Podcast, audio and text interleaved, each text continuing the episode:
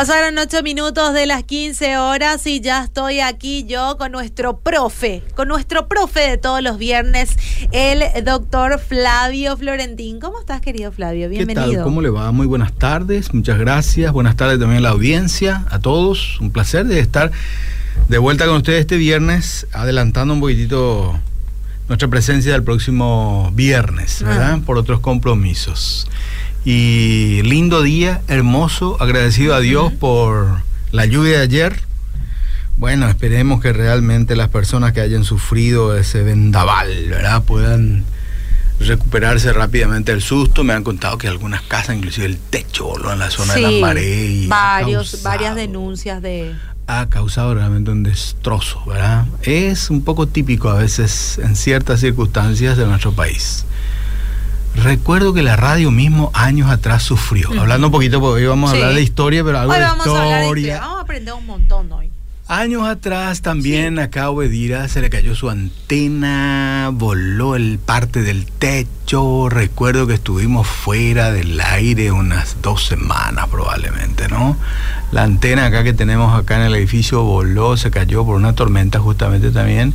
Y era una tormenta que recuerdo bien que llegó por zona, ¿no? Un tipo tornado así, y que hizo volar en una franja de Asunción como 100 árboles, más o menos. ¿Qué año fue eso? Yo me acuerdo, creo, de esa Ah, tormenta. pero lo me- que- me yo no recuerdo. el año, pero era entre junio y julio, ¿verdad? Más o menos por esa época fue, ¿verdad? Pero, pero fue, fue bravo. Fue, ah, calculo 20 o más años atrás tal vez, ¿sí? Porque apenas Radio Bedire salió, unos 3 o 4 años después de haber salido al aire, vino aquella experiencia, ¿verdad? Fue muy buena también porque ahí uno siente la solidaridad, ¿verdad? De las Mm. personas que siempre estaban escuchándonos, de emisoras colegas, de técnicos que se pusieron las pilas y enseguida sacaron adelante otra vez, ¿verdad? Bueno, como dijimos, hoy me gustaría conversar un poquitito con ustedes acerca de pues algo de historia, de la historia de la presencia del cristianismo evangélico en el Paraguay. Pero antes quiero eh, hacer referencia un poco a una experiencia que vamos a vivir mañana en Sí. el campus de Mariano Rocalonso, en el campus IBA. Tenemos una expo misionera. Y por eso también la producción unió un poco, bueno, mañana es nuestra expo misionera, así que vas a hablar un poco acerca de las misiones también en Paraguay. Sucede que para este, que la fe cristiana, y en este caso la fe cristiana evangélica, llegue a un lugar, siempre es necesaria la presencia de misioneros que vayan, pero también este, misiones que envían, iglesias que envían y que sostienen también. Hoy en día hablar de misiones es hablar de un montón de cosas que se puede hacer. Por ejemplo, el tema de las traducciones bíblicas. Es un capítulo sumamente interesante que también se ha hecho en Paraguay y mucho se ha hecho en Paraguay. Eh, y también se puede ver que a veces este, la radiocomunicación puede ser también un campo de misión. De hecho, esta radio ha nacido también con ese propósito, ¿verdad? De que el Evangelio de Jesucristo sea conocida por más personas, por supuesto, en este lugar. A veces uno piensa que misiones es ir fuera del país, forma parte importante eso, pero no es todo eso, ¿verdad? El campo de las traducciones, el campo de las comunicaciones. Es un montón de cosas, como les dije. Por eso esa expo misionera, que mañana, por ejemplo, a la tarde arranca y vamos a tener como 20 stand de exposiciones de instituciones, de obras misioneras, de iglesias que hacen obra misionera en el país. Va a haber como 15 talleres para personas que estén interesados en distintos temas, exhibiciones, eh, bloques de talleres. Va a haber, por supuesto, también conferencias y plenarias. Mañana todo arranca desde las 14 en el campus IBA de Mariano Roca Alonso. Pueden entrar en el link, inscribirse y tener más informaciones al respecto. Bueno, entonces la Especial. información ya está dada. Mañana hay una invitación importante, así que a la gente a inscribirse. Sí, varias inscripciones. Es interesante que el campo de misiones por lo menos despierta muchas veces interés. Mm. Eh, está volviendo eso a cobrar interés en nuestro país, especialmente. eh, y hay de Paraguay hay muchas parejas y personas que han salido del campo misionero. Mañana vamos a exhibir también están preparando ahí como un árbol seco en donde van a poner todas las ciudades los países eh, en donde están ex estudiantes nuestros sirviendo al Señor. Hace poquito partió una pareja a Kazajistán. A Mm. veces uno no sabe ni eso, dónde ¿eh? queda, ¿verdad? Pero ahí fueron para este, servir eh, como misioneros. Bueno, lo que a nosotros hoy nos interesa es iniciar un poco nuestra información, en algunos casos puede ser curiosidad, yo creo que más que nada a veces uno tiene la curiosidad, ¿cómo es que el Evangelio llega a Paraguay? ¿Cuándo llega? ¿De la mano de quién llega? ¿Cómo es que se da el evangélico eh, que pueda este, tener presencia aquí? Hoy en día, por supuesto, tenemos que ser muy conscientes y también sinceros en decir que nuestra presencia aquí en Paraguay como fe, como iglesia, como obra del Señor, no es una experiencia numerosa. Nosotros aquí en Paraguay podemos decir que los evangélicos estamos ahí entre, qué sé yo, los más optimistas dicen entre el 8, el 9%, capaz quizás, pero no estamos para eso hoy. Estamos para aquí para tratar de conocer un poquito cómo es que llegan los primeros evangélicos, las primeras obras misioneras evangélicas aquí en Paraguay. Tenemos que remontarnos al campo de la historia. Nosotros tenemos que saber que todo el continente americano estaba por más de 300 años bajo un monopolio absoluto durante la colonia de la Iglesia Católica Apostólica Romana. De la mano de los este, reyes católicos españoles, que eran, por supuesto, ¿verdad? Este, que, que, traían la fe y se quedaron aquí en América por, como únicos, ¿verdad? Por 300 años, no solamente en Paraguay. Entonces, eso hay que suponer que hasta 1811, que es la época en que nosotros nos independizamos de la corona española, no había posibilidad de que ningún evangélico, ningún judío, ni ningún, como le llamaban ellos también, mamelucos a los musulmanes pudiera entrar en América, porque era prohibido. Si entrabas aquí como tal, la, la, la, Inquisición te tomaba, te agarraba y bueno, vaya a saber qué hacía contigo. Esa es otra historia. Después de nuestra independencia, a nosotros nos cuesta en Paraguay levantar un poquito la cabeza, vienen los gobiernos de de, Francia y de los López, que también estaban un poquitito ajeno a que ninguna otra confesión de fe que no sea la católica esté presente aquí. Francia, un poquitito, tal vez eh, era más abierto, bueno, con tal que crean en Dios, vengan aquí, pero tampoco, ¿verdad? Después tenemos la guerra de la Triple Alianza, 1865 al 70, quedamos en una situación paupérrima, el país queda en una debacle y en una devastación social, cultural y económica tal que después de la guerra de la Triple Alianza había que reconstruir todo. Ahí es donde se tienen los primeros indicios, los primeros datos de que hay algunas misiones evangélicas presentes en el Paraguay. ¿Y de qué manera? Para hacer educación. Yo creo que una de las primeras formas en que los evangélicos llegan al país es con el propósito de educar a la gente. Eh, se tiene datos de que en el año 1888 funcionaba en Asunción una primera escuela evangélica mixta que alfabetizaba a niños, niñas, jóvenes, hasta adultos también, ¿verdad? Una pareja de misioneros de Argentina que llegan aquí, ¿de qué iglesia hayan sido? Pues los primeros que llegaron aquí a Paraguay fueron los metodistas. Uh -huh. Los metodistas. Hoy en día en Paraguay poquitos son, ¿verdad? Poquito. Hay presencia de iglesias metodistas en Paraguay, pero no aquellos metodistas históricos del año 1888, que en realidad vinieron a fundar no tanto una iglesia, porque no era tan fácil en aquella época, pero pusieron una escuelita para alfabetizar. Sucede que para nosotros los evangélicos es muy importante que la persona que quiera cultivar la fe pueda leer, escribir y entender lo que lee para nosotros los cristianos evangélicos, la fe viene por el oír mm. y el oír de la palabra de Dios. Entonces una persona analfabeta es muy difícil para nosotros instruirle, acompañarle, predicarle, hacerle crecer en la fe. Entonces esos vieron las primeras misiones que van a llegar aquí a Paraguay, que en realidad este país lo que necesita es que su gente lea. De balde vamos a traerle un folleto, una Biblia, si no lee. Entonces las primeras obras misioneras en el Paraguay van a ser obras misioneras que vienen no necesariamente para plantar iglesias, sino plantaron escuelas y en algunos casos después se constituyeron esas escuelas en colegios. Por ejemplo, una institución muy prestigiosa de nuestro país, en Asunción, que es el Colegio Internacional, es un colegio de confesión evangélica, pertenece a los discípulos de Cristo y su presencia aquí en Paraguay data del año 1920. Fíjate, más de 100 años que están aquí, ¿verdad? Un enorme colegio y el propósito de ese colegio, de esa obra misionera, era vamos a ir a enseñar con una educación de excelencia a toda la gente al liderazgo del país, ¿verdad? Mm. Y, vinieron un poco y hasta ahora son un poco un colegio que están atendiendo con una buena educación a ese espectro de la sociedad, ¿verdad? Clase media, alta, por ahí más o menos.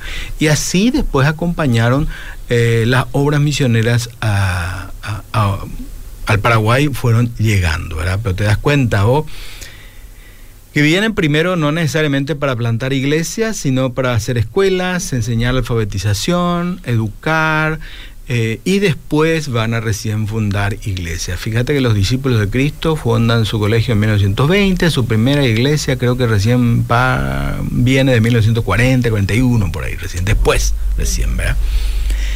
A la par de eso, hay que decir que los evangélicos en el Paraguay llegan después de la Biblia. Interesantemente los datos históricos que uno ve y encuentra en el país es que primero llega la Biblia en el país y después recién viene el misionero. Por supuesto que la Biblia no viene sola porque no tiene mm. pata, ¿verdad? Alguien lo tuvo que traer, ¿verdad? Mm. Y bueno, pero es común eso, ¿verdad? Ver en la historia de las iglesias en el continente que lo primero que existía en, en la historia del país son los famosos colportores. ¿Qué es lo que son los colportores? Son personas en realidad son misioneros que al lomo de burro en aquel entonces recorrieron nuestros países del continente americano llevando Biblias, tratando de vender y en la mayoría de los casos, como hoy hasta hoy en día los evangélicos pues no quieren comprar Biblia, quieren que se les regale nomás, ¿verdad? Entonces en aquella época también recorrían y pues por supuesto a la gente que estaba interesada pues entregaba Biblia y, y ahí es que entonces cuando el misionero llega aquí al país ya se encuentra en alguna familia algunas copias de la Biblia, pero como la gente no leía, no podía leer, muchos de ellos, entonces se ocuparon más bien de la alfabetización de la educación. Por supuesto, si miramos la historia de nuestro país, nosotros somos este, un país que en los primeros años, las primeras décadas de 1900, ha sido un país muy inestable, con muchísimas revoluciones. De hecho, el centenario de nuestra independencia en 1911 le toca a Paraguay en medio de una sangrienta revolución. ¿eh? Y, de eso ha habido mucho, 1902, 7, 11, un montón. O sea que era un país que a veces los presidentes no duraban meses, sino que a veces ha habido en la historia de nuestro país. Y toda esa inestabilidad política no colabora mucho para que los misioneros tengan la fuerza necesaria y la confianza de venir al país y predicar y, enseñar. Por otro lado, la propia Constitución Nacional de aquellos países, de aquellos años, no permitía el libre ejercicio de otra fe que no fuera la católica. Nosotros en Paraguay, nuestra historia independiente, que parte, diríamos así, de 1811 hasta aquí, hemos tenido cinco constituciones. Con la última, que viene el año 1992. Hemos tenido, bueno, algunos dicen que en 1814, que es la primera, no es lo una constitución, pero algo así fue que fue un poco el certificado de nacimiento independiente de Paraguay. Pero ha tenido, ha tenido cinco constituciones. Después de la guerra, la primera que ha habido fue la constitución de 1870. Esa constitución de 1870 reconoce en uno de sus artículos, si mal no recuerdo, el tercero, era que permitía la, el establecimiento en el país de otras eh, creencias que no fueran la católica. O sea, dio una especie de libertad de culto. Entonces, eso asegura que los misioneros puedan llegar al país. ¿eh? 1888 los, los metodistas con su escuelita, el Inter ahí abriendo su colegio, que es de procedencia norteamericana. Gracias a esa constitución de 1870 que permite la libertad de culto, llegan los menonitas en el 1927 en el Chaco, por supuesto, ¿verdad? Y va a empezar a venir así. La siguiente constitución que viene es la de la época del 40, después de la guerra de, de contra Bolivia, se hizo una nueva constitución y esa de vuelta retorna al punto de sí, se permite este, la, llegada de otras iglesias aquí en el país, pero mm, que no tengan la posibilidad de hacer el libre, el libre proselitismo, diríamos así, de su creencia, de su fe en medio de la ciudad. Entonces, eh, hizo que nuestras iglesias se queden dentro de su templo y no puedan salir de ahí a predicar ni, ni, ni a hacer seguramente evangelismo. Y así se va desarrollando. En realidad, el libre ejercicio para predicar, proclamar, plantar iglesias en nuestro país va a venir recién después del año 1954. Y en el 54 tenemos que saber que sube Stroessner al poder y él realmente como un militar y con mucha simpatía con los Estados Unidos abrió totalmente el país para que las obras misioneras eh, de confesión evangélica, cristiana evangélica, lleguen al país de una manera mucha más sistemática, consciente y con muchos recursos. A partir de ahí van a venir las iglesias asambleas de Dios, las iglesias bautistas, también los menonitas van a venir a plantar iglesias y a ir creciendo. O sea que con esto lo que queremos decir que la presencia más clara y, y, libre de los evangélicos aquí en el país no tiene probablemente más de 60, 70 años. Y bueno, en ese tiempo eh, eh, somos lo que somos y estamos y haciendo muchas obras del Señor aquí en el país. Un poco así una síntesis rápida de lo que es la presencia de, de, los cristianos evangélicos aquí en el país. Acá la gente envía mensaje, dice, bendecida tarde, mi congregación viene de una pareja joven de misioneros brasileños que hace 25 años está sí. trabajando en nuestro país con cinco anexos para la gloria de Dios, sí, dice, bendiciones de Itá. Sí, de Brasil sí es probablemente es una asamblea de Dios brasilera, puede ser, ¿sí? Una, -huh. 25 años, fíjate vos que es nuevita, ¿verdad? Uh -huh. Y cuatro congregaciones, pues gracias a Dios, gloria a Dios. Sucede que plantar y levantar una iglesia no es tan sencillo, ¿verdad? En realidad, este, lo del Centro Familiar de Adoración es un fenómeno interesante de estudiar que en pocos años ha tenido, pero muchísimas iglesias hijas que le llaman, ¿no? Uh -huh. eh, en casi todo el país, ¿verdad? Fue un fenómeno ahí, era interesantísimo de analizar, pero que no tiene tampoco 30 años probablemente, no sé, uh -huh. no sé cuántos años tendrá, ahora no tengo en la mente cuántos años tendrá el CFA, pero de vuelta no, nos muestra, ¿verdad? Eh, una iglesia evangélica bastante joven en el país, bastante joven. ¿Cuál es la más antigua? Pues Obviamente la, la que vino. La, la primera, la no, interesantemente esos metodistas que vinieron sí. ahí de Argentina, después se retiraron otra vez también, ¿verdad? Se retiraron de, más o menos ahí por el año 1918, 1920, no, no, no tuvieron mucho éxito, pero ellos se retiraron, pero eso quiere decir que los metodistas después no volvieron, los metodistas después volvieron otra vez pero que no hace 20 años tal vez, pero desde el lado de Brasil, no tanto ya en la Argentina, ¿verdad? A ver, en esto hay que ser muy cauteloso porque varias veces me han, me han este, dado un tuque, como dice, porque nosotros somos los primeros y vos decís que soy Julano y hay, mucha, ah. hay mucho fanatismo en esto también, ¿verdad? Una cosa, antes de responder a eso, eh, quiero decir es que hay una vertiente eh, cristiana evangélica eh, no tanto misionera, pero que es cristiana evangélica, que, cuya presencia también aquí en Paraguay data de muchísimos años y es un poco lo que yo llamo eh, el evangélico migrante. El ¿Qué migrante. Es ¿Qué es eso? Nosotros lo, con, los evangélicos migrantes que conocemos muy, mucho más, porque está cerca de nosotros, son los menonitas. Uh -huh. Ellos migraron por causa de eh, un montón de cosas, de su fe, perseguidos ahí, y llegaron acá en 1927, los primeros. Ese es un evangélico migrante que viene por migración. Pero los migrantes vienen en busca de paz, en busca de tierra para cultivar y en busca de subsistencia. No vienen para evangelizar, así uh -huh. principalmente. Después capaz que evangelizan, pero al principio vinieron para subsistencia y sobrevivir. Pero los menonitas fueron casi la última ola migratoria evangélica que llega al Paraguay. Los primeros migrantes que llegan al Paraguay, evangélicos ellos, son los alemanes que van a establecerse en San Bernardino y en el sur del país, ¿verdad? Jovenau, Obligado, todos esos son alemanes y dentro de ellos vienen católicos y vienen muchos evangélicos también. Y esas, esa, esas migraciones vienen desde fines de 1800. Entonces, pero vuelvo a reiterar, esos migrantes no vienen a evangelizar, vienen a formar colonias a tener tierra para trabajar y para subsistir. Y así vinieron ucranianos, mm. también muchos evangélicos entre ellos.